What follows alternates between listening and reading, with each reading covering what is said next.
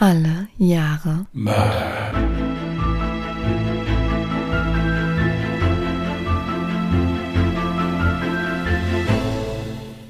Herzlich willkommen zu Alle Jahre Mörder, der True Crime Podcast mit Christian, hallo.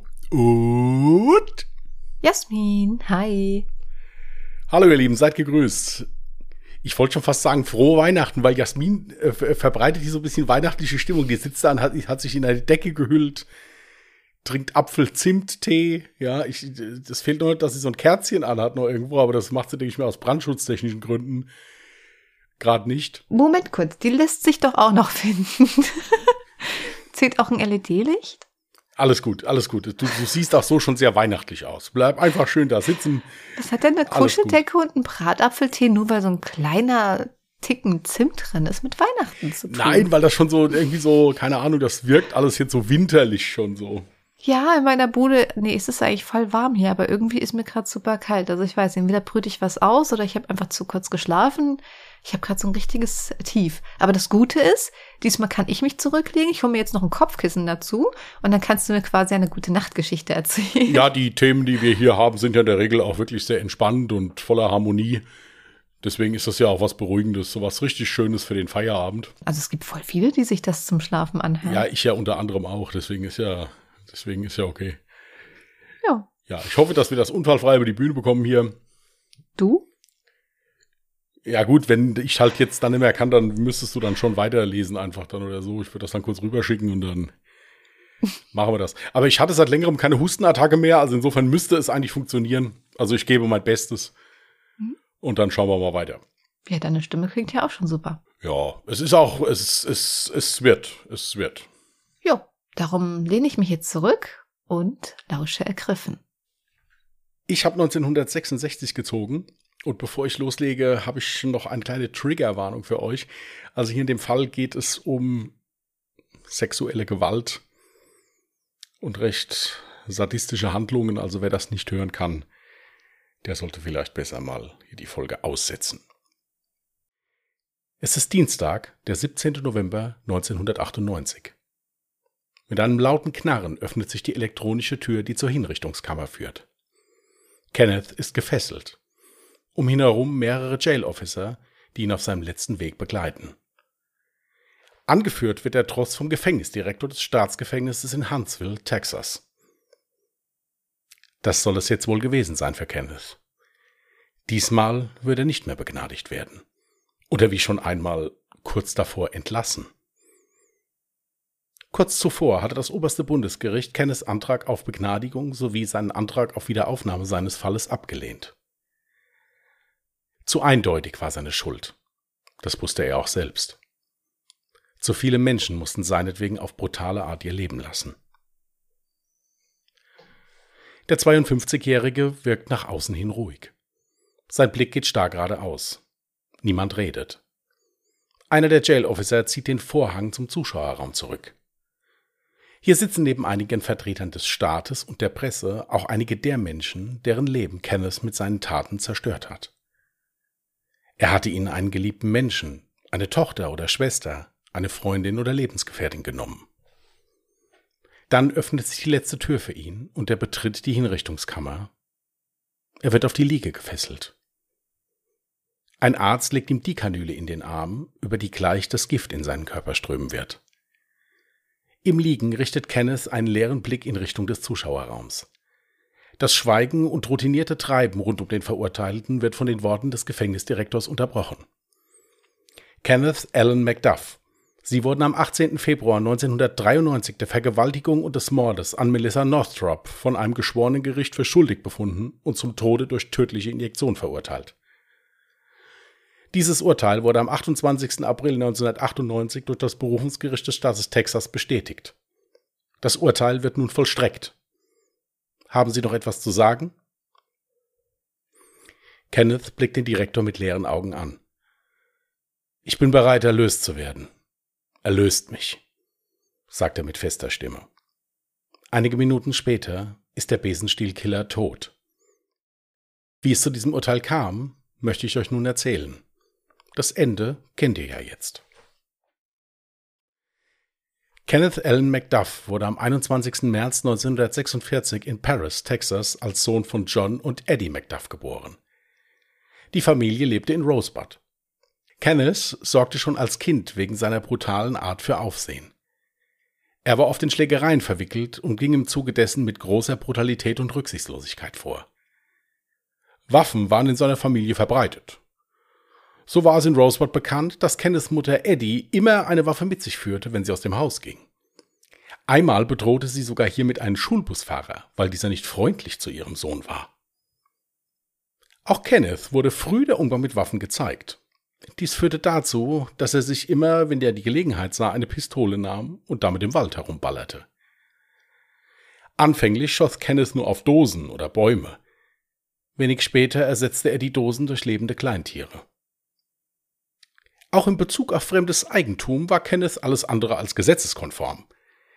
Am 22. Januar 1965 wurde er im Alter von 19 Jahren in zwölf Punkten des Raubes und Diebstahls für schuldig befunden und für jedes der Delikte zu einer Haftstrafe von vier Jahren verurteilt. Dies käme einer Gesamtstrafe von 48 Jahren gleich.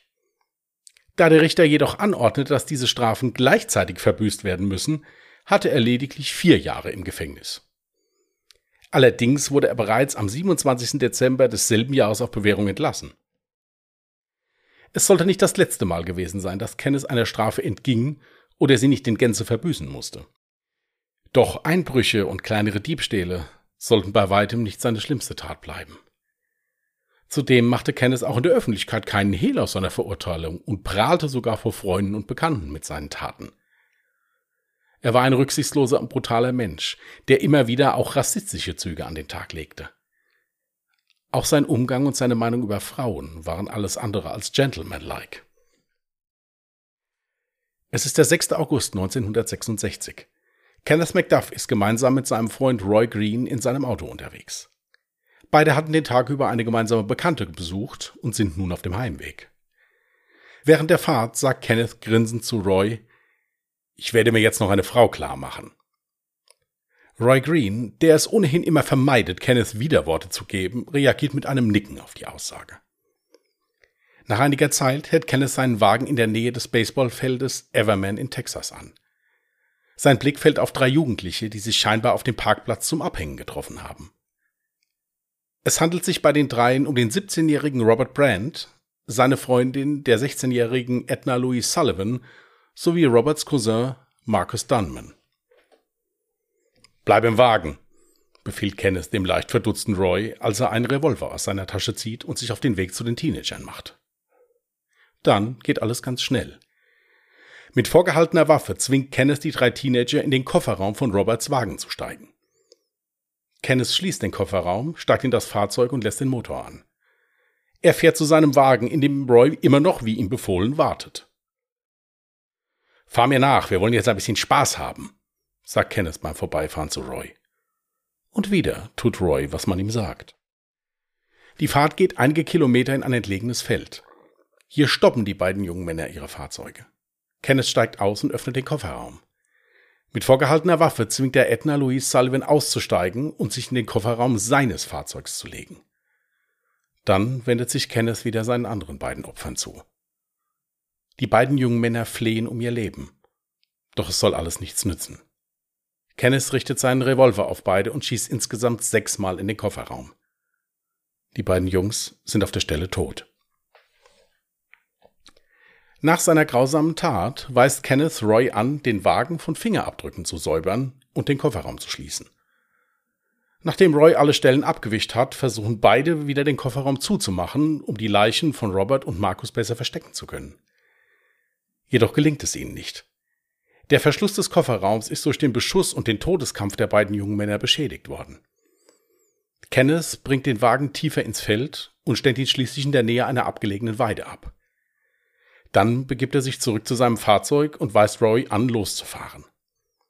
Nach einigen Kilometern auf den Feldwegen von Texas stoppen die beiden Männer das Fahrzeug.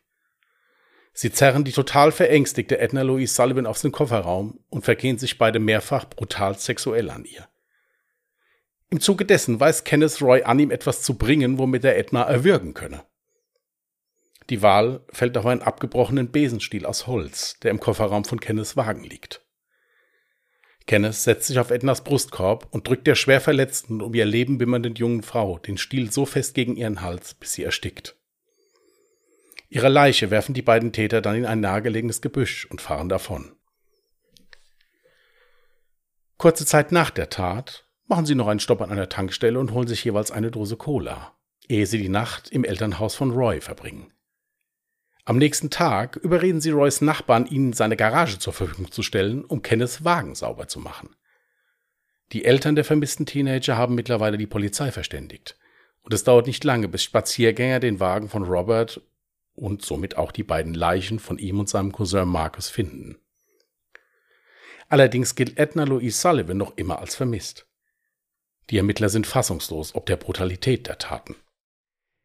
Der öffentliche Druck auf die Täter nimmt somit mehr und mehr zu. Und gerade Roy hält diesen nicht lange stand.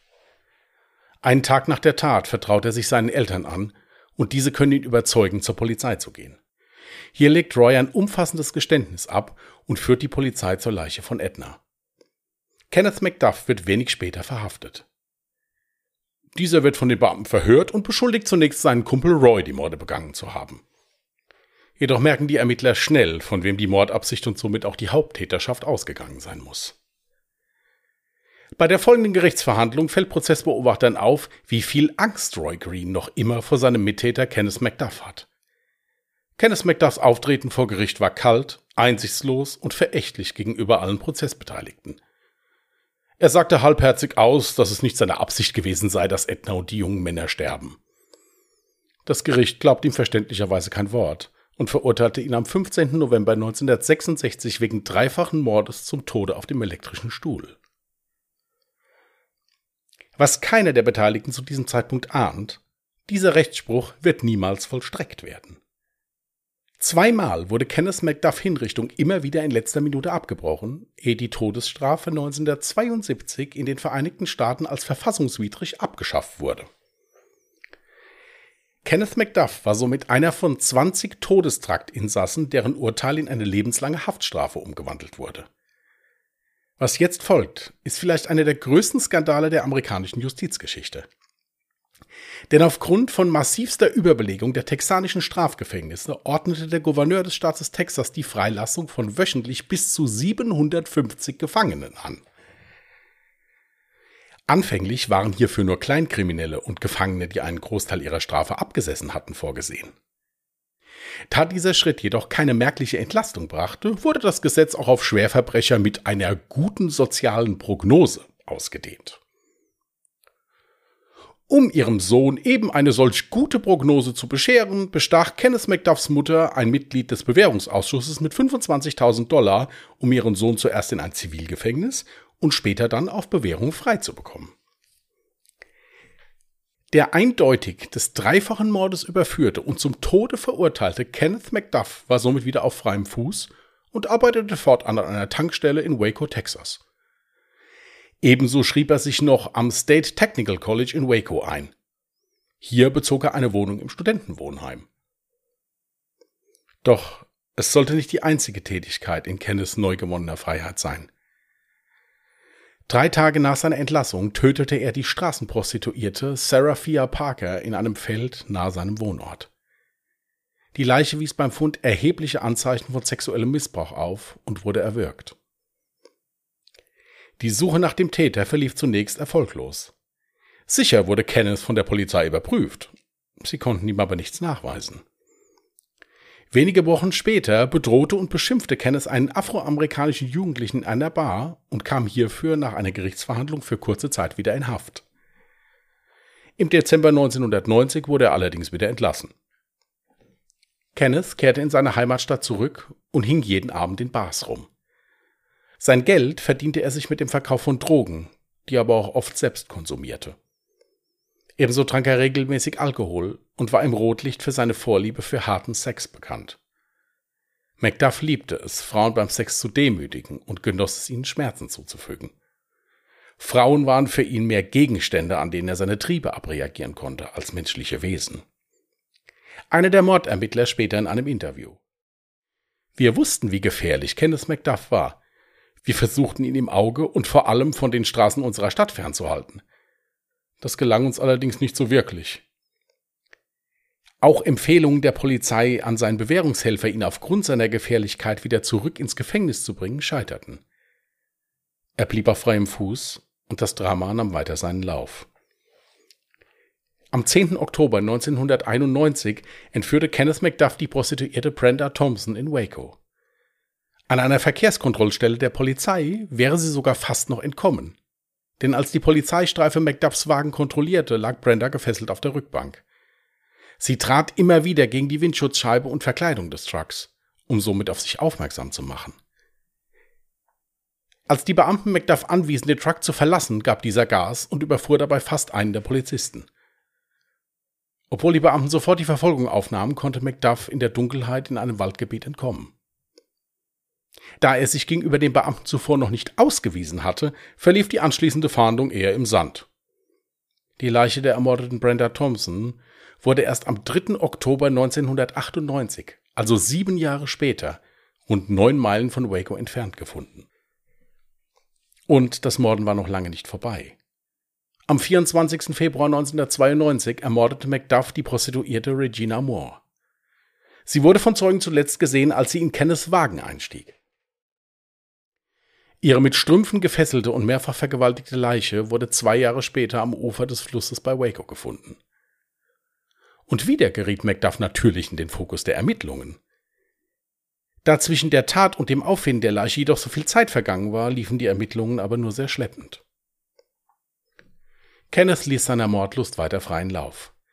Gemeinsam mit seinem Komplizen Alva Hank Worley entführte er am 29. Dezember 1991 in den Abendstunden die 28-jährige Colleen Reed von einer Autowaschanlage in der Nähe von Austin, Texas.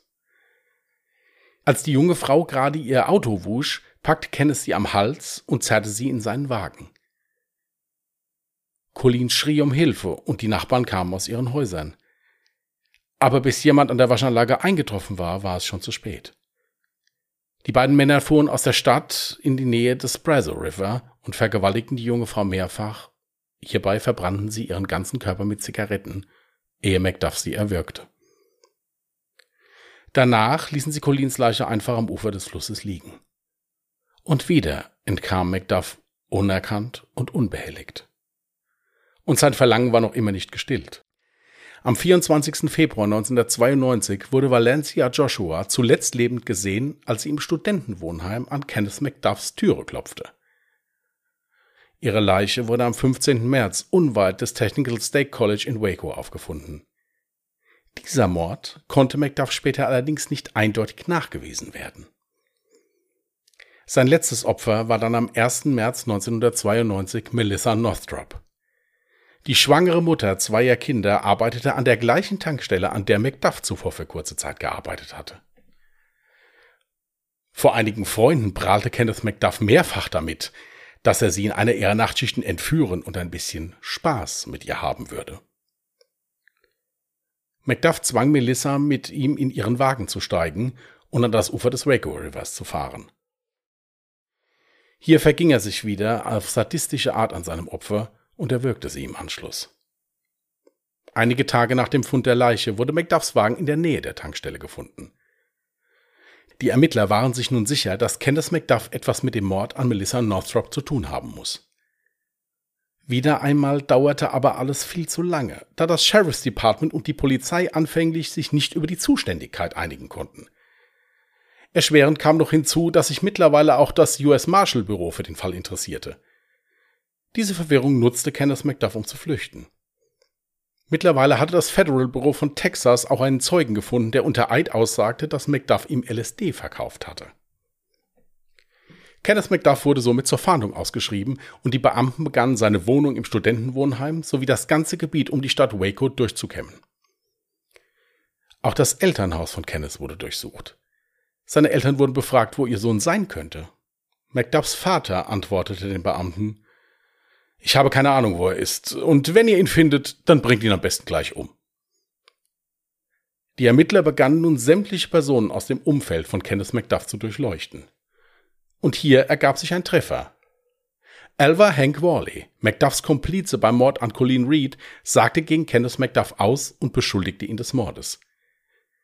Er führte die Ermittler zum Tatort der Leiche von Colin Reed. Am Fundort brach er zusammen und sagte zu den Beamten, Sie hat so laut geschrien, dass mir die Ohren wehgetan haben. Es wurde erneut ein Haftbefehl ausgestellt. Doch Kenneth Macduff war und blieb verschwunden. Die Ermittler baten nun die Öffentlichkeit um Hilfe. Kenneth Macduffs Fall wurde bei America's Most Wanted vorgestellt. Und hier bekam die Polizei dann den entscheidenden Hinweis. Einer der Anrufer behauptete, dass ein Müllmann aus der Nähe von Kansas City der Gesuchte sei. Und tatsächlich arbeitete Macduff seit einiger Zeit in Kansas City unter falschem Namen bei der städtischen Müllabfuhr. Nach seiner Verhaftung hatte die Polizei viel Mühe, Kenneth Macduff vor den Attacken der aufgebrachten texanischen Bevölkerung zu schützen. Bei seinem ersten Gerichtstermin erschien er in einem pinkfarbenen Hemd und stand teilnahmslos neben seinem Verteidiger. Auf die Frage des Richters, auf was er plädiere, antwortete er sichtlich genervt, nicht schuldig. Die Verhandlung wurde zur Belastungsprobe für die Angehörigen der Opfer sowie für alle Prozessbeteiligten. Am 18. Februar 1993 wurde Kenneth McDuff wegen Vergewaltigung und Mordes an Melissa Northrop für schuldig befunden und erneut zum Tode verurteilt. Am 2. März 1994 wurde er auch der Vergewaltigung und des Mordes an Colleen Reed für schuldig befunden. Seine Todesstrafe wurde am 28. April 1998 vom Berufungsgericht bestätigt. Wie viele Menschen Macduff wirklich ermordete, ist ungewiss. Neun Morde gelten als sicher. Für fünf davon wurde er verurteilt. In fünf weiteren Mordfällen galt er als Hauptverdächtiger. Man konnte ihm die Taten aber leider nicht final nachweisen. Macduff selbst hatte sich nie zu den Verbrechen geäußert. Wie sein Leben endete, habt ihr ja bereits am Anfang erfahren. Candace McDuff ist bis heute die einzige Person, die in den USA zum Tode verurteilt, wieder freigelassen und dann erneut zum Tode verurteilt wurde. Nach seiner erneuten Inhaftierung im Jahre 1992 wurden neue Gesetze verabschiedet, die eine strenge Überprüfung von Haftentlassungen und eine verschärfte Überwachung von Entlassenen gewährleisten sollen. Diese Gesetze werden in Texas umgangssprachlich als McDuff-Gesetze bezeichnet. Okay, da hast du ja mal einen richtig heftigen Fall wieder mitgebracht. Was ich hier richtig heftig finde, ist, dass er sich wirklich vor Gericht hingestellt hat und für nicht schuldig plädierte. Ist jetzt natürlich schade, er hat wahrscheinlich gar keine Aussage gemacht, oder? Oder hat er irgendwie was dazu gesagt, wie er auf die Idee kam, nicht schuldig zu sein? Nein, der hat auch, wie gesagt, vor Gericht, das habe ich in so einer Doku halt gesehen, wie der da reingekommen ist, also ein wirklich knatschpinkes Hemd an. Ja, und hat da so total genervt neben seinem Verteidiger gestanden und muss nicht schuldig. Und ja, mehr oder weniger war es das dann für ihn. Hm. Ja, also traurig ist ja schon mal, wie du überhaupt auch von seiner Kindheit erzählt hast, dass es für ihn da anscheinend auch so völlig normal war, mit Waffen zu hantieren. Und seine Mutter, egal wo sie hingegangen ist, immer eine Pistole dabei hat. Und hast du gesagt, irgendwie ein Busfahrer hat sie bedroht, weil er nicht nett zu ihr war oder sowas? Nee, zu dem Sohn war sie, war der wohl nicht nett oder sowas. Die hatte auch in diesem Dorf oder in diesem Städtchen da, wo die gelebt haben, einen Namen. Ich hatte diesen Namen auch in einem Artikel gefunden. Das Schlimme ist, ich habe den Artikel nicht mehr wieder gefunden hinterher. Gun Carry Eddie oder wie die hieß, wie die die genannt haben da. Also die ist wirklich immer mit Pistole aus dem Haus gegangen und ja, hat die auch gerne mal gezeigt. Ja, also bei so einer Kindheit und so einer Erziehung, wenn so etwas völlig normalisiert wird, dann wundert es mich ehrlich gesagt nicht, dass dann so etwas später dabei rauskommt. Aber ich glaube, der schlimmste Teil war der, also ist es für mich unbegreiflich, wie jemand zum Tode verurteilt werden kann. Schön und gut, dass die Todesstrafe ja abgeschafft wurde. Habe ich überhaupt nichts gegen einzuwenden, wenn das dann in eine lebenslängliche Haftstrafe umgewandelt wird. Ich stelle mir allerdings die Frage, wie zum Teufel kann es möglich sein, dass wenn man sagt, okay, das Gefängnis ist überfüllt, wir müssen Häftlinge entlassen, dass dann wirklich jemand, der ja solche Taten vollbracht hat, dass es überhaupt in Frage kommt, diesen zu entlassen. Weil ich denke mir so, we, wen, will, wen will man denn da ins Gefängnis schicken, der was Schlimmeres getan hat. Also ich stelle mir gerade die ganze Zeit vor, dass da vielleicht jemand dann stattdessen ins Gefängnis gekommen ist, der vielleicht jetzt gerade einen Banküberfall gemacht hat oder sowas. Der wandert dann ins Gefängnis für jemanden, der eigentlich mehrere Menschen ermordet hat. Und er darf dann frei rumlaufen. Also das ist einfach nur so krank. Wobei ich mich auch frage, ja, halt auch an der Stelle, wie die Mutter überhaupt in der Lage sein konnte, ihren Sohn da mehr oder weniger freizukaufen. Der Vater hatte ja scheinbar ein etwas anderes Bild von ihm, so wie ich das jetzt als Zitat von dir gehört hatte. So, was hatte er, der Vater gesagt? Ja, der hat also gesagt, ja, wenn er ihn kriegt, dann erschießt ihn am besten Grad. Genau. Ist gut. Also der wusste ja anscheinend, wie sein Sohn war und dass man ihn am besten wegsperren sollte. Ich frage mich dann allerdings, wie der Vater das zulassen konnte, dass die Mutter ihn, ja, ich habe jetzt freigekauft gesagt, aber die, die hat ja die, die, die betroffene Stelle ja dann bestochen, ne? Genau, das ist das nächste. Also sie hat ja nicht die Kaution gestellt, sie hat eine Bestechung gemacht, dass der überhaupt in die Auswahl kam, freige, freigelassen zu werden. Weil das war eigentlich der springende Punkt, wieso er es dann hinterher geschafft hat, freizukommen. Die Mutter hat ihm eine, ja, gute Sozialprognose gekauft, hat dann erwirkt, dass er in ein Gefängnis mit erniedrigter Sicherheitsstufe verlegt wurde und von da dann die Möglichkeit hatte, freizukommen. Also das ist schon, ist schon heftig. Auch die Tatsache, dass da jetzt am, überleg mal, täglich 750 Gefangene. Jetzt habe ich mich auch gefragt, wie viele Gefangene gibt's denn da? Also das ist. Ja, das die scheinen wohl zu diesem Zeitpunkt unheimlich überlaufen gewesen zu sein. Gibt es denn Informationen, warum die so krass überlaufen waren? Nein, das war einfach so. Ich meine, es gibt in Deutschland auch, gerade jetzt hier, wir laufen auf die Weihnachtszeit zu, gibt es diese sogenannte Weihnachtsamnestie in Gefängnissen. Also wenn das Leute sind, die wirklich jetzt kleinere Strafdelikte haben, die dürfen dann ein bisschen früher raus. Das ist ja auch völlig voll und gut und so, aber doch nicht bei Menschen, von denen eine Gefahr auszugehen ist. Äh, nein, vor allen Dingen nicht bei jemand, der wegen seinen Taten eigentlich zum Tode verurteilt wurde. Richtig. Ja, das, äh, ja, das beißt sich ein bisschen.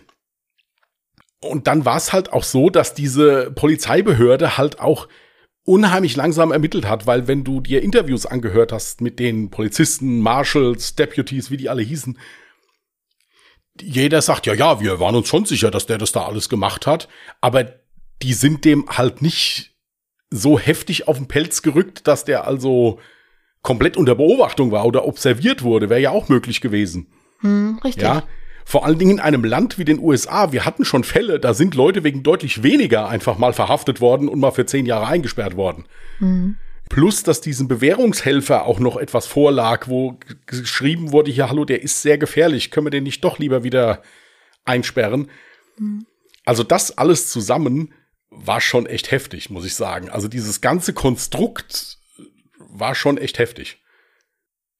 Zumal es da ja auch dann einen Moment gab, wo ich mir dachte, wie kann das bitte sein? Da ist er ja in diese Verkehrskontrolle geraten, währenddessen eine Frau ja bei ihm im Transporter war. Und da dachte ich mir dann auch so, ja, gut, die haben seine Personalien vielleicht nicht aufgenommen, aber haben sie sich dann nicht das Nummernschild mal notiert? Ich meine, das, also kann man ja nicht übersehen haben. Dass da nicht in der richtigen Richtung dann ermittelt wurde, das ist einfach für mich unerklärlich. Vor allem, ey, wenn ich mir vorstelle, in dem Moment, stell dir mal vor, du wärst jetzt das Opfer gewesen, was sich gerade in diesem Transporter befindet und diesen Gedanken hat, Gott sei Dank, hier ist Hilfe, ich, ich komme jetzt hier raus aus der Situation. Und dann passiert es halt eben doch nicht. Das ist, ich will mir das gar nicht vorstellen. Ja, ich wollte, will mir zusätzlich nicht vorstellen, wie schlimm das für das Opfer war, als es dann nicht funktioniert hat und die Wut von dem, dass er da in die Polizeikontrolle wegen ihr da reingeraten ist. Da bin ich ganz ehrlich, ich glaube nicht, dass das einen großen Unterschied gemacht hat, weil so wie du es ja erzählt hast, war er ja sowieso sehr sadistisch unterwegs und hat daran ja auch Gefallen gefunden. Also es hat ihn ja scheinbar auch sexuell erregt. Von daher er hat ja auch das erste Opfer überhaupt äh, schon mit Zigaretten verbrannt etc. hattest du ja erzählt. Also ich ich glaube, das hat sich da wahrscheinlich nicht so viel genommen in seiner ja, Vorgehensweise. Also so traurig es jetzt klingt, aber ja, ich denke nicht, dass das irgendwas daran geändert hat. Die haben dann in einem, in einer Dokumentation dann auch nochmal Prozessbeobachter und auch einen Staatsanwalt nochmal interviewt. Und die sagten dann auch, ja, einige dieser Morde wären also das Resultat von wirklich absolut dilettantischer Polizeiarbeit gewesen. Und ich denke, unter dieser Überschrift kann man das auch laufen lassen. Weil gerade in einem Land wie den USA, wo du wirklich auch mal schnell wegen was, wegen Kleinigkeiten mal ein paar Jahre drin sitzt halt, bis die sich dann halt einig sind, ob das so war oder nicht, ist das hier wirklich schon heftig, muss ich sagen. Ja, vor allem, das, wie, wie lange saß er jetzt im Gefängnis? Für den Mord? Da müsste ich jetzt rechnen. Das kann ich jetzt so auswendig. Äh also er war ja nach der Zeit nicht einmal ansatzweise irgendwie geläutert oder irgendwie abgeschreckt davon, mit seinen Taten weiterzumachen, weil er ja schon drei Tage später schon wieder sein erstes Opfer gefunden hat. Also wenn ich kurz davor war, dem Tod zu entgehen, weil ich zum Tode verurteilt wurde, dann komme ich doch nicht drei Tage nach meiner Freiheit wieder auf den Gedanken, ja gut, dann ähm, kann ich ja jetzt fröhlich weitermachen. Also ich hatte so das Gefühl, er hat so gehandelt, als, als könnte man ihm so, so nichts anhaben, als Genau, und das ist auch das, was noch mal in einem Zeitungsartikel stand. Der hat ja damit noch angegeben. Jetzt in den Bars, wo er abends dann war, betrunken oder unter Drogen, hat er gesagt, ja gut, mir kann doch eh keiner was. Ich war zum Tode verurteilt und guckt, hier stehe ich jetzt an der Theke und trink Bier.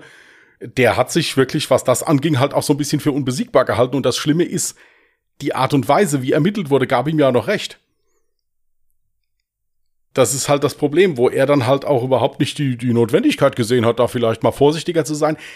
Dann war ein Großteil seiner Opfer waren Straßenprostituierte, wo es also halt auch so war, dass dieses Klientel ja generell nicht so gerne mit der Polizei zusammenarbeitet, weil Straßenprostitution in den USA ja auch verboten ist. Das ist ja alles illegal. Das heißt also, der hat sich natürlich anfänglich auch Opfer gesucht, die vielleicht auch nicht so schnell vermisst werden. Oder wenn sie vermisst werden, dann halt eben auch nicht so schnell als vermisst gemeldet werden. Ja gut, seine allerersten äh, Opfer, diese Jugendlichen, die, die, hat er ja jetzt nicht nach diesem Schema ausgewählt. Nee, ich meinte jetzt nach seiner Freilassung. Hm.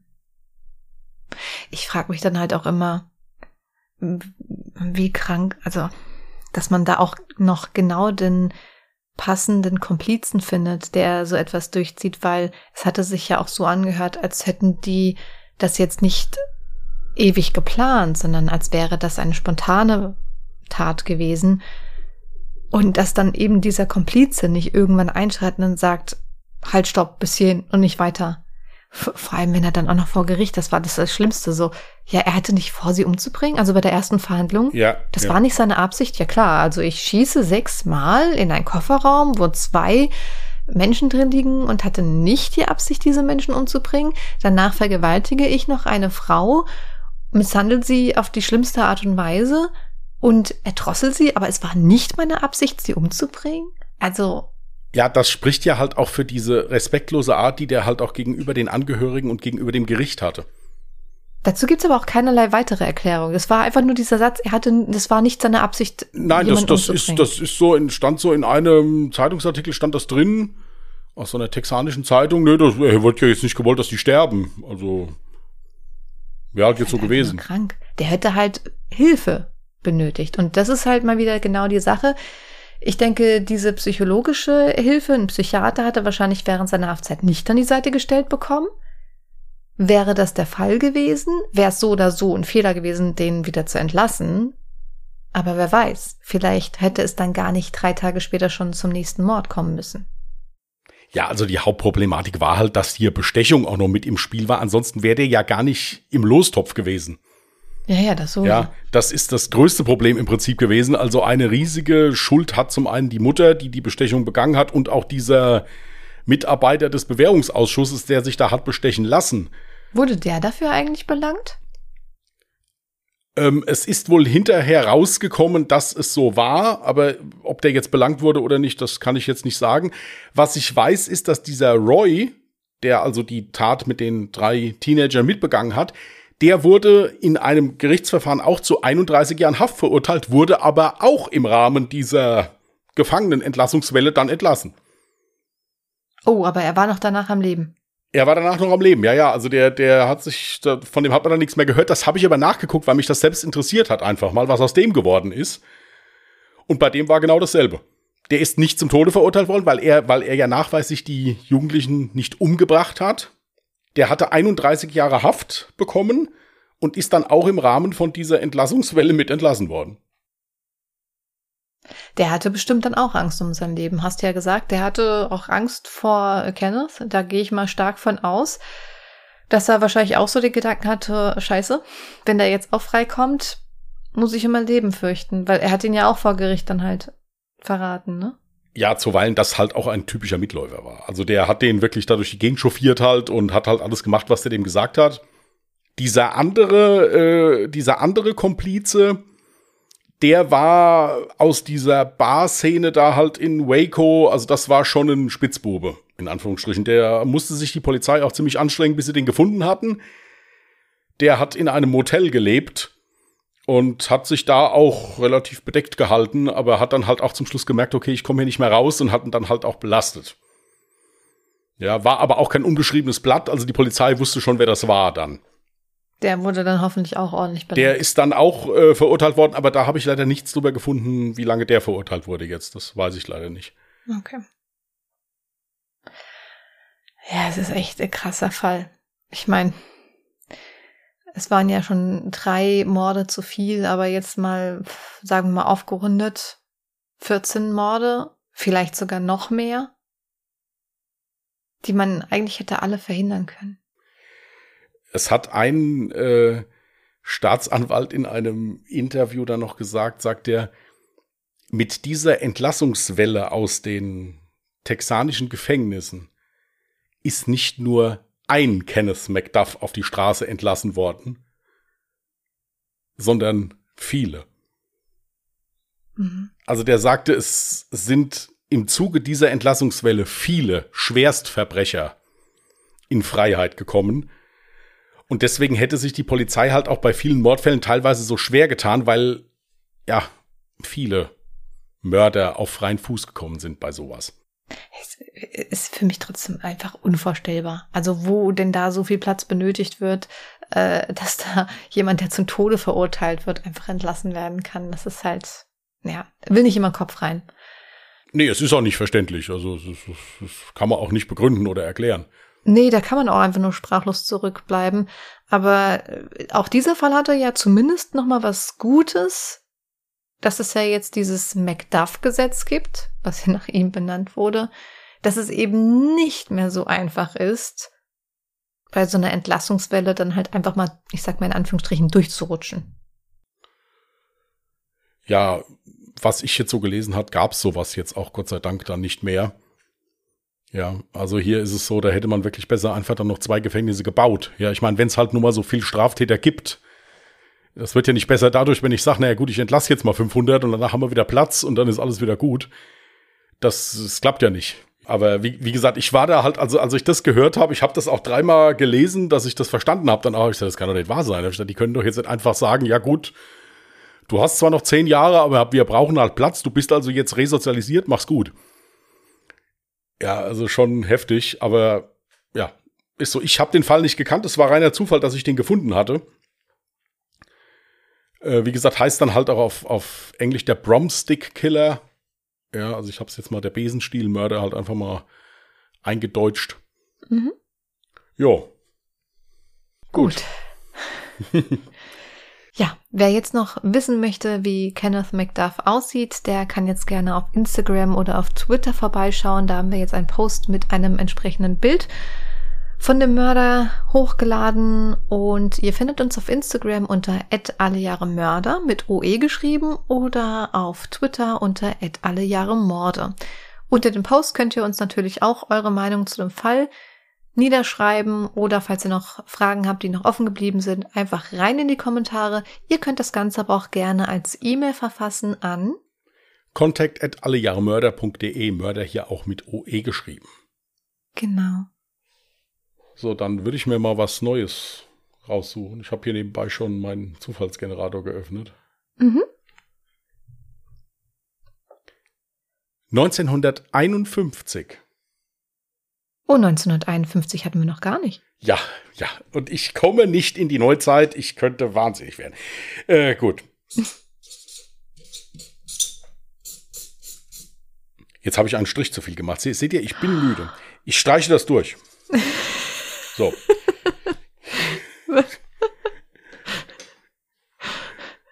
Okay, Es geht doch um die Geräuschkulisse. Jetzt hast du dir sogar noch ja, gut, viel ich mehr schreibe, gut, Geräusche aber ich mache das natürlich Neues, aber kommt ja, das, Nein. das sind ja nicht bei armen Leuten hier, ja.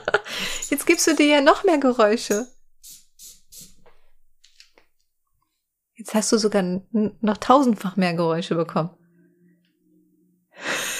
Ach so, ich dachte, es ging darum, dass, dass nur dir kompetenzmäßig vier Striche unter dem Du, unter das Bild, das sieht doch sowieso keiner. Es geht ja eigentlich viel mehr darum, was man hören kann. Jetzt Ach hast so, du dir gut. so viel zum Hören gegeben. Gut, ja, okay. Also 1951, wenn ihr Vorschläge habt, schickt sie uns gerne. Ich fange natürlich auch an, parallel nach einem Fall zu suchen. Genau. Gut. Dann bleibt uns eigentlich noch, euch einen schönen Wochenstart zu wünschen. Passt gut auf euch auf. Wenn ihr Lust habt, könnt ihr gerne in der Nacht von Mittwoch auf Donnerstag mal bei unserem anderen Podcast Ungedingst reinhören. Da geht es ein bisschen lustiger zu. Geht nicht um Mord und Totschlag oder sowas. Also wenn ihr Lust habt, hört gerne mal rein. Ist alles in den Shownotes unten verlinkt. Bis dahin, macht's gut und tschüss. Macht's gut. Bye.